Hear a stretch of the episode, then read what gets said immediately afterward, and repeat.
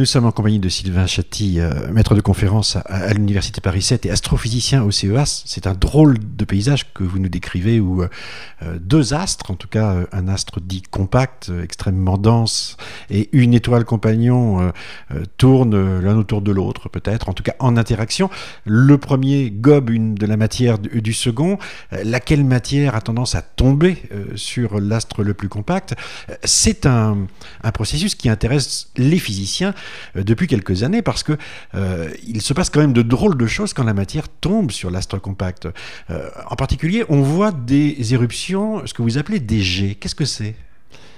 Alors évidemment, ça paraît un petit peu paradoxal parce qu'on parle d'objets compacts comme des trous noirs et on voit partir de ces objets-là des jets.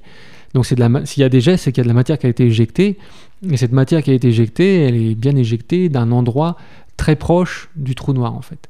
Évidemment, elle va pas partir de l'intérieur du trou noir puisque. excusez-moi, ça ne concerne que les trous noirs. Ah non, non, on les voit aussi sur les étoiles à neutrons. Mais en fait, les, premiers objets euh, dont on a vu partir des jets, euh, c'était des trous noirs. Et donc là, on, s'est demandé d'où venait la matière. Euh, évidemment, la matière peut pas provenir du trou noir lui-même, de l'intérieur du trou noir, parce que là, vous ne pouvez pas vous échapper d'un trou noir. Donc ça veut dire que c'est la matière qui provient de très près de la surface de l'objet compact. Donc maintenant, qu'il soit étoile à neutrons ou, trou noir, on va avoir en fait les mêmes, à peu près les mêmes, euh, les mêmes phénomènes. Alors qu'est-ce qu'on voit dans ce cas-là? Donc on voit, donc faut imaginer, hein, vous avez une étoile compagnon à côté, vous avez l'objet compact, étoile à neutrons ou trou noir, et la, matière de l'étoile compagnon, elle est attirée par l'objet compact, elle tourne autour, elle forme ce disque d'accrétion, et euh, à un certain moment, lorsque la matière est proche de l'objet compact, il y a des processus qui sont encore très très mal expliqués par les théories. Il y a plusieurs modèles. Euh, la plupart des modèles faisant intervenir du champ magnétique. Donc du coup, on a des modèles magnéto-hydrodynamiques, puisqu'en gros, c'est de la mécanique des fluides, mais avec de la, du champ magnétique. Et donc ces modèles-là euh, montrent que on peut accélérer la matière qui est en passe d'être accrétée par l'objet compact et l'envoyer à des vitesses vertigineuses hein, qui peuvent atteindre des vitesses très proches de la vitesse de la lumière. Euh, cela en un temps très très court. Et, euh, et après, cette matière-là qui a été éjectée, elle va partir sur des distances très très grandes qui peuvent atteindre plusieurs années-lumière pour les, ces objets compacts dont on parle maintenant, étoiles neutrons ou, trous noirs. C'est une fontaine avec une puissance incroyable. C'est une fontaine avec une puissance incroyable et c'est tellement euh, fort que après on a des, on peut voir des collisions entre cette matière qui a été éjectée et le milieu interstellaire. C'est-à-dire la matière qui se trouve dans, dans, l'espace, dans notre galaxie. Et donc une onde de choc. Tout à fait, on a des ondes de choc qui se propagent dans, dans le milieu interstellaire.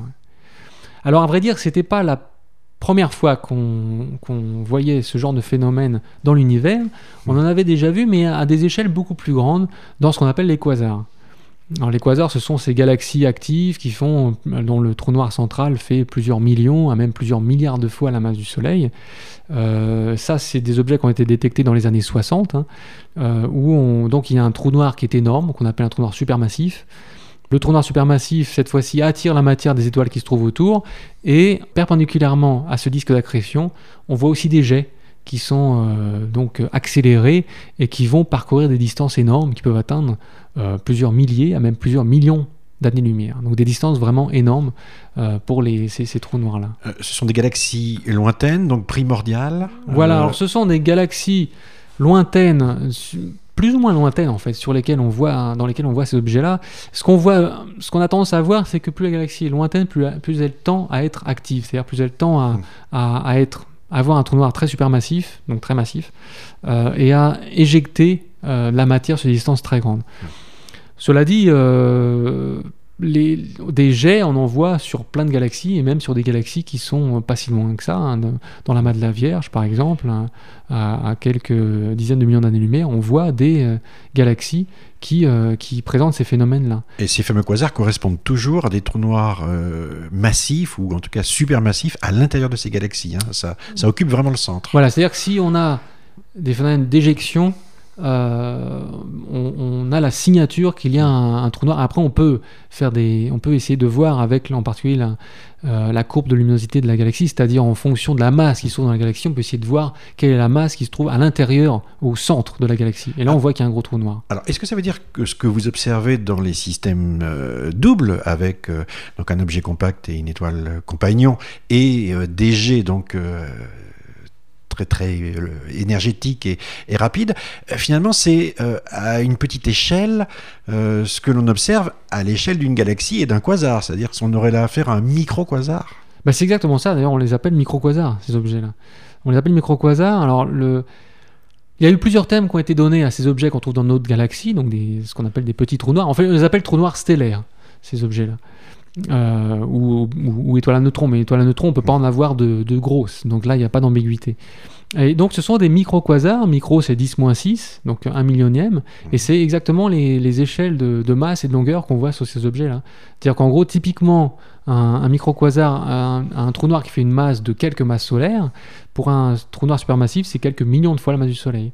Les échelles de longueur des jets, pour un trou noir euh, dans la galaxie, c'est quelques années-lumière. Dans les, euh, pour un trou noir qui sont au centre d'une galaxie, c'est quelques millions de fois euh, une année-lumière. Proportionnel à la masse, donc c'est Non seulement c'est proportionnel à la masse, mais en plus, on voit vraiment un, rapport d'échelle entre les microquasars et, et les quasars. Et, et, en effet, c'est proportionnel à la masse, et ça, c'est dû au fait principalement que les phénomènes qui se produisent très proches du, du trou noir sont proportionnelles à la masse dans le sens où euh, les, échelles de temps vont être proportionnelles à la masse du trou noir. Hmm. Alors, certains jets sont orientés dans notre direction. Ça fait qu'on euh, on les voit différemment, on les étudie aussi différemment. Voilà, alors pour les trous noirs qui sont au centre des galaxies, euh, quand on a un jet qui vient dans notre direction, on appelle ça un blazar. Euh, alors évidemment, vous allez me dire, est-ce qu'il y a des micro-blazars euh, La réponse est qu'il devrait. Il y a des micro-blazars. Merci.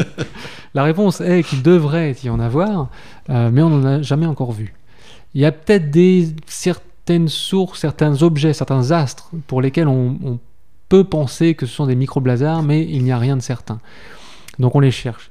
Mais alors c'est très intéressant quand on a un blazar ou quand, si on avait un micro-blazar, parce que du coup on a le rayonnement de ce jet donc qui nous vient directement vers nous euh, dans notre direction. Et du coup, ça nous fait des rayonnements qui sont plus énergétiques et qui en plus varient plus vite. Ça, c'est principalement un effet Doppler relativiste qui fait ça. Euh, ce qui veut dire qu'on a, on a vraiment des variations caractéristiques et quand on voit ces variations très rapides et très énergétiques, on peut dire mais ça c'est un blazer. C'est-à-dire qu'on a un jet qui nous vient vers nous.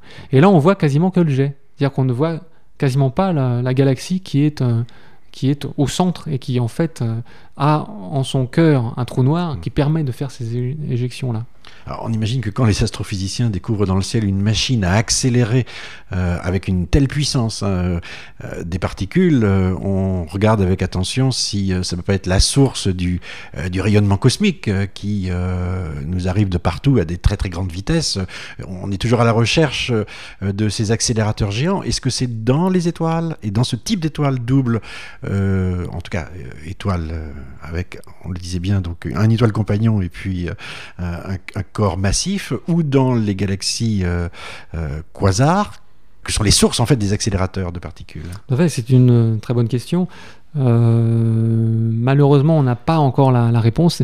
En fait, ces, objets-là sont pour nous, astrophysiciens, les meilleurs laboratoires de physique relativiste. C'est-à-dire que on pourra jamais sur Terre construire des laboratoires qui accélèrent avec cette énergie-là les, particules, que ce soit électrons, positrons, peut-être même protons dans certains objets. On voit qu'il y a des protons qui sont accélérés, donc qui sont quand même 2000 fois plus lourds que les électrons, donc c'est plus dur de les accélérer. Mais on voit qu'il y a des protons qui sont accélérés à des vitesses relativistes qui peuvent atteindre euh, quasiment la vitesse de la lumière. Alors évidemment, ce sont des objets, surtout les quasars d'ailleurs, sont des objets qui ont euh, été vus comme des sources possibles d'accélération euh, permettant de, créer ce, rayonnement cosmique qu'on détecte sur Terre. Malheureusement, quand on fait les calculs, même en tirant au maximum sur les paramètres, on se rend compte que ce que ça pourrait créer comme rayonnement cosmique est plutôt faible par rapport à ce qu'on voit. Alors ça, c'est encore plus vrai pour les micro-quasars. C'est-à-dire que les micro-quasars, euh, ça n'atteindrait même pas 1% de l'ensemble du rayonnement cosmique, même en tirant les paramètres au maximum. Vous vous intéressez-vous à ces objets dans la galaxie? Est-ce qu'il y a une grande population euh, de micro-quasars dans la galaxie? Ah, Dans notre galaxie, on a à peu près une vingtaine d'objets pour lesquels on sait, on est sûr qu'il y a des jets. Euh, et donc ce sont des micro-quasars. Cela dit, on pense que dès que les conditions de masse et de distance entre les deux objets sont remplies, c'est-à-dire dès que les conditions pour qu'il y ait attraction de matière sont remplies, ce qu'on appelle, c'est lié à la, géométrie de roche en fait. Dès qu'on a ces conditions qui sont remplies, on peut avoir une, accrétion de matière et donc une éjection de matière. Donc en fait, ce qu'on pense, c'est que la plupart des systèmes binaires sont des micro-quasars. Alors en fait, il faut faire une petite, euh, distinction là, parce que il y a certains systèmes binaires pour lesquels il y a accrétion de matière, mais pour lesquels il n'y a pas création de, jets. Ce sont des systèmes dans lesquels il y a une accrétion qui non pas sous forme de disque d'accrétion, mais sous forme de vent. Et à ce moment-là, on a une accrétion qu'on appelle sphérique, c'est-à-dire que toute la matière tombe en même temps partout sur l'objet compact. Et à ce moment-là, comme on ne crée pas de disque d'accrétion, on ne peut pas non plus, on n'arrive pas à accélérer mmh. euh, de la matière euh, pour créer des jets. C'est difficile de mettre tout le monde dans le même sac. Hein. On se rend compte que les objets stellaires et, euh, cosmiques dans, leur ensemble, à, chaque fois qu'on s'intéresse à un, il a une particularité que n'ont pas les autres. C'est comme des individus dans la foule. Hein. On, est une foule humaine, mais chaque individu a sa spécificité. Tout à fait. C'est vraiment un zoo. Et, euh, et en fait, tous ces objets-là sont différents les uns des autres, sont uniques, euh, parce qu'ils ont des, bah, des des masses qui sont différentes, des distances qui sont différentes, ils ont une accrétion qui, peut être différente, il y a des champs magnétiques qui sont plus ou moins forts sur les étoiles à neutrons qui nous donnent des phénomènes différents. Euh, il, y a, une source qui présente un objet, on appelle ça une source en astronomie, c'est pour ça que je dis souvent ça, un objet, je devrais dire un astre, qui présente des caractéristiques assez euh, spéciales parce que on voit des jets euh, qui ne s'arrêtent quasiment pas depuis plus d'une quinzaine d'années, donc depuis qu'on l'a découvert. Eh bien, cet objet-là, on s'est rendu compte peu à peu, après euh, pas mal d'études, que euh, c'est l'objet qui a le disque d'accrétion le plus gros. C'est-à-dire qu'elle elle est assez loin de son étoile compagnon, ce qui veut dire que la matière peut s'accumuler dans ces disques d'accrétion et former un gros disque eh bien, ça lui permet d'avoir un réservoir qui est beaucoup plus gros que les autres objets et donc de pouvoir euh, accréter sur un temps très très long et éjecter sur un temps aussi très très long. Alors vous nous suggérez que c'est pas continu en règle générale, hein. c'est euh, des objets qui euh, ont des éruptions et de temps en temps, celui que vous nous décrivez là par exemple est, un, est quelque chose d'assez d'assez courant en tout cas d'assez régulier. Voilà, en fait, même cet objet là qui a un réservoir énorme, il est toujours actif, mais pas de la même façon. C'est-à-dire qu'il est toujours actif, mais il peut être très très violent de temps en temps et beaucoup plus calme à d'autres moments. Mais cela dit, il, y a toujours de la création de matière. Et il y a certains objets euh, pour lesquels on voit en effet des, ce qu'on appelle des périodes d'activité pendant un certain temps, qui peut durer quelques mois. et puis après, ça va s'arrêter et l'objet devient inactif, ce qui peut durer plusieurs années.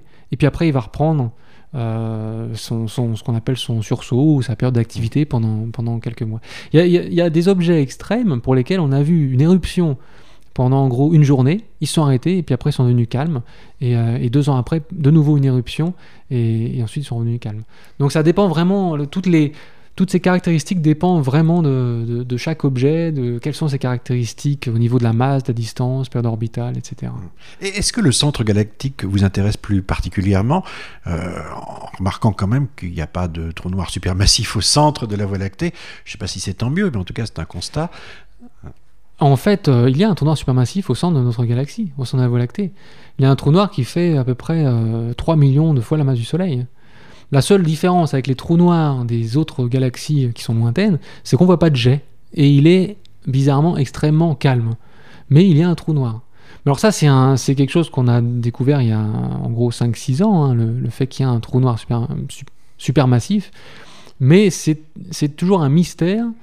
Pourquoi est-ce qu'il est si calme? C'est-à-dire que même quand on l'observe dans les rayons X, on n'arrive pas à trouver de signature euh, d'activité dans ce, dans ce trou noir-là. Mais euh, on sait qu'il y a un trou noir supermassif. Euh, bon, il, ne fait que 3 millions de masses solaires, hein, donc c'est pour ça qu'il ne. C'est déjà 3 millions de masses solaires, mais c'est pas, ça, ça, rivalise pas avec les gros trous noirs supermassifs qu'il y a dans, les quasars, par exemple.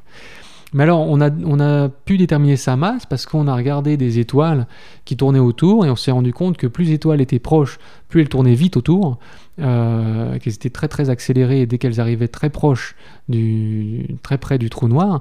Et, et, on a en fait, c'est de la mécanique céleste toute simple, c'est-à-dire qu'on peut calculer la masse de l'objet qui se trouve au, euh, au centre dès qu'on a deux objets qui tournent l'un autour de l'autre. Avant de parler des moyens d'observation, euh, qui j'imagine sont assez nombreux pour attraper ce type d'objet, euh, je voudrais comprendre, est-ce que vous êtes physicien, euh, astronome, entomologiste Parce qu'on a l'impression que à la fois c'est le mode de fonctionnement des étoiles qui vous intéresse, mais en même temps la matière, son comportement dans, dirais dans l'infiniment petit, puisqu'on parle bien de physique relativiste, de phénomènes quantiques. vous êtes un peu touche à tout là. Mais je crois que l'astrophysicien d'aujourd'hui, est forcément touche à tout. Pour ces objets-là, hein, par exemple, c'est la physique de haute énergie qu'on est en train de faire. Euh, et c'est en même temps, vous avez raison, euh, c'est en même temps l'étude des étoiles. C'est-à-dire qu'on ne peut pas essayer de comprendre ces objets-là sans comprendre comment une étoile évolue. Euh, il y a des étoiles très spéciales dans la Voie lactée, des étoiles qui sont très très massives, qui justement ont, une enveloppe euh, et même des vents qui sont créés à leur surface et qui vont entourer ces objets compacts, qui vont former ce qu'on a, ce qu'on a vu tout à l'heure, des enveloppes communes. Donc il faut comprendre comment fonctionne une étoile pour arriver à comprendre comment fonctionne un système binaire. Je dirais que c'est, c'est plus que doublement compliqué, parce qu'on a deux objets, mais le, le fait de mettre ces deux objets-là ensemble, euh, ça complique encore les choses parce qu'il y a des interactions qui sont, euh, qui sont assez difficiles à compliquer, mais en même temps, ça permet d'étudier euh, vraiment les processus d'accélération, ça permet d'étudier les processus d'accrétion d'une manière euh, qui est unique et qu'on ne pourrait pas faire si on n'avait pas ces objets-là. Par exemple, il y, a des, objets sur lesquels, euh, en spectroscopie, donc en analysant la lumière, on arrive à voir des éléments chimiques, enfin des atomes en fait, qui sont assez lourds, comme du fer par exemple, et qui vont être éjectés à des, à des vitesses de, euh, qui sont relativistes. Je pense à un, par exemple, en particulier, où on voit des vitesses de l'ordre de 1 tiers de la vitesse de la lumière. c'est surprenant, ça? Bah, c'est très surprenant parce que ce sont des atomes qui sont très très lourds euh, et il vous faut un mécanisme euh, d'accélération qu'on n'arrive pas à faire actuellement. On a, on a du mal à, accélérer des jets, même formés d'électrons et de positrons, sur, à des vitesses de, de, qui sont relativistes. Donc si vous, plus vous prenez des atomes qui sont lourds, plus vous, vous avez du mal. Demandez aux, aux physiciens du LHC s'ils vont accélérer des atomes de fer à des vitesses de 1 tiers de la vitesse de la lumière, vous verrez que non. Ils vont demander un supplément d'argent. Mais même avec un supplément d'argent, c'est c'est pas possible. Est-ce que ça peut aussi, comment dire, donner des informations aux, gens qui travaillent sur euh, les disques d'accrétion autour des étoiles euh, pour la formation des, des planètes, euh, que de regarder justement le comportement de, de gaz autour d'objets compacts? Alors, ce, ce, ne sont pas les mêmes phénomène euh, exactement. Par contre, la physique est la même. Euh, ce ne sont pas les mêmes phénomènes parce qu'on n'a pas à faire en même masse, on n'a pas à faire en mêmes énergies. Mais ce qu'on voit, ce dont on se rend compte, c'est que dès qu'il y a accrétion, il y a éjection de matière. Et ça, on le voit dans les objets où se forment, donc dans les objets stellaires en formation, dans les étoiles en formation, on voit ce qu'on appelle les objets Herbigaro, où on voit des disques qu'on appelle d'accrétion, hein, et on voit des jets qui émanent du centre de ces objets-là. Donc il y a accrétion matière, il y a, éjection. On le voit dans les naines blanches, on voit dans les étoiles à neutrons, les trous noirs, les trous noirs supermassifs. Donc le phénomène d'accrétion, dès qu'il est présent, euh, il permet de former une éjection. Et ça c'est nouveau. Pour les trous noirs supermassifs, ça fait maintenant bien 40 ans qu'on s'est rendu compte que le, un trou noir devait être à l'origine de ces éjections-là. Par contre, pour les trous noirs, les petits trous noirs, les trous noirs stellaires qui se trouvent dans notre galaxie, euh, ça fait pas plus de 15 ans mm. qu'on en a découvert et qu'on a vu des jets partir de ces objets. Et en fait, ça, on, a compris qu'ils étaient très similaires aux trous noirs dans les galaxies, aux trous noirs supermassifs, à partir du moment où on a vu ce qu'on appelle des jets superluminiques, c'est-à-dire des jets qui vont de la matière qui est en apparence éjectée à des vitesses plus grandes que la lumière. Donc vous allez me dire, c'est pas possible. Euh, puisque la théorie de relativiste euh, interdit d'aller plus vite que la lumière. d'aller plus vite que la lumière. Eh bien, en fait, euh, vous avez complètement raison. Donc, ce sont des jets qui sont seulement en apparence superluminiques. Il faut utiliser la relativité restreinte pour arriver à montrer que ce n'est pas le cas et que dans le référentiel de l'objet, les jets vont bien à des vitesses plus lentes que la lumière. Mais par exemple, typiquement pour l'un de ces micro-quasars, celui justement qui ne s'arrête jamais, qui est depuis 15 ans, qui continue à, être en, activité, on voit des, jets qui, quand on les mesure sur le, ciel, on les voit se déplacer à des vitesses de l'ordre de 1,2 fois la vitesse de la lumière. C'est-à-dire 20% plus rapide que la vitesse de la lumière. Et quand on fait le calcul, c'est un calcul assez simple, hein, euh, que je fais souvent faire d'ailleurs à mes étudiants, euh, on se rend compte qu'en fait, ils vont à 92% de la vitesse de la lumière. Ce n'est qu'apparence. Ce n'est qu'apparence, oui. Et en fait, on avait vu la même chose avec les blazars, euh, ou même avec des, quasars, mais c'était souvent des jets qui étaient assez proches de notre ligne de visée, donc qui, quasiment venaient vers nous et euh, par un effet de nouveau de relativité restreinte, euh, juste le fait que les jets allaient tellement vite qu'ils rattrapaient presque leur rayonnement, eh bien on avait l'impression qu'ils allaient plus vite que la lumière.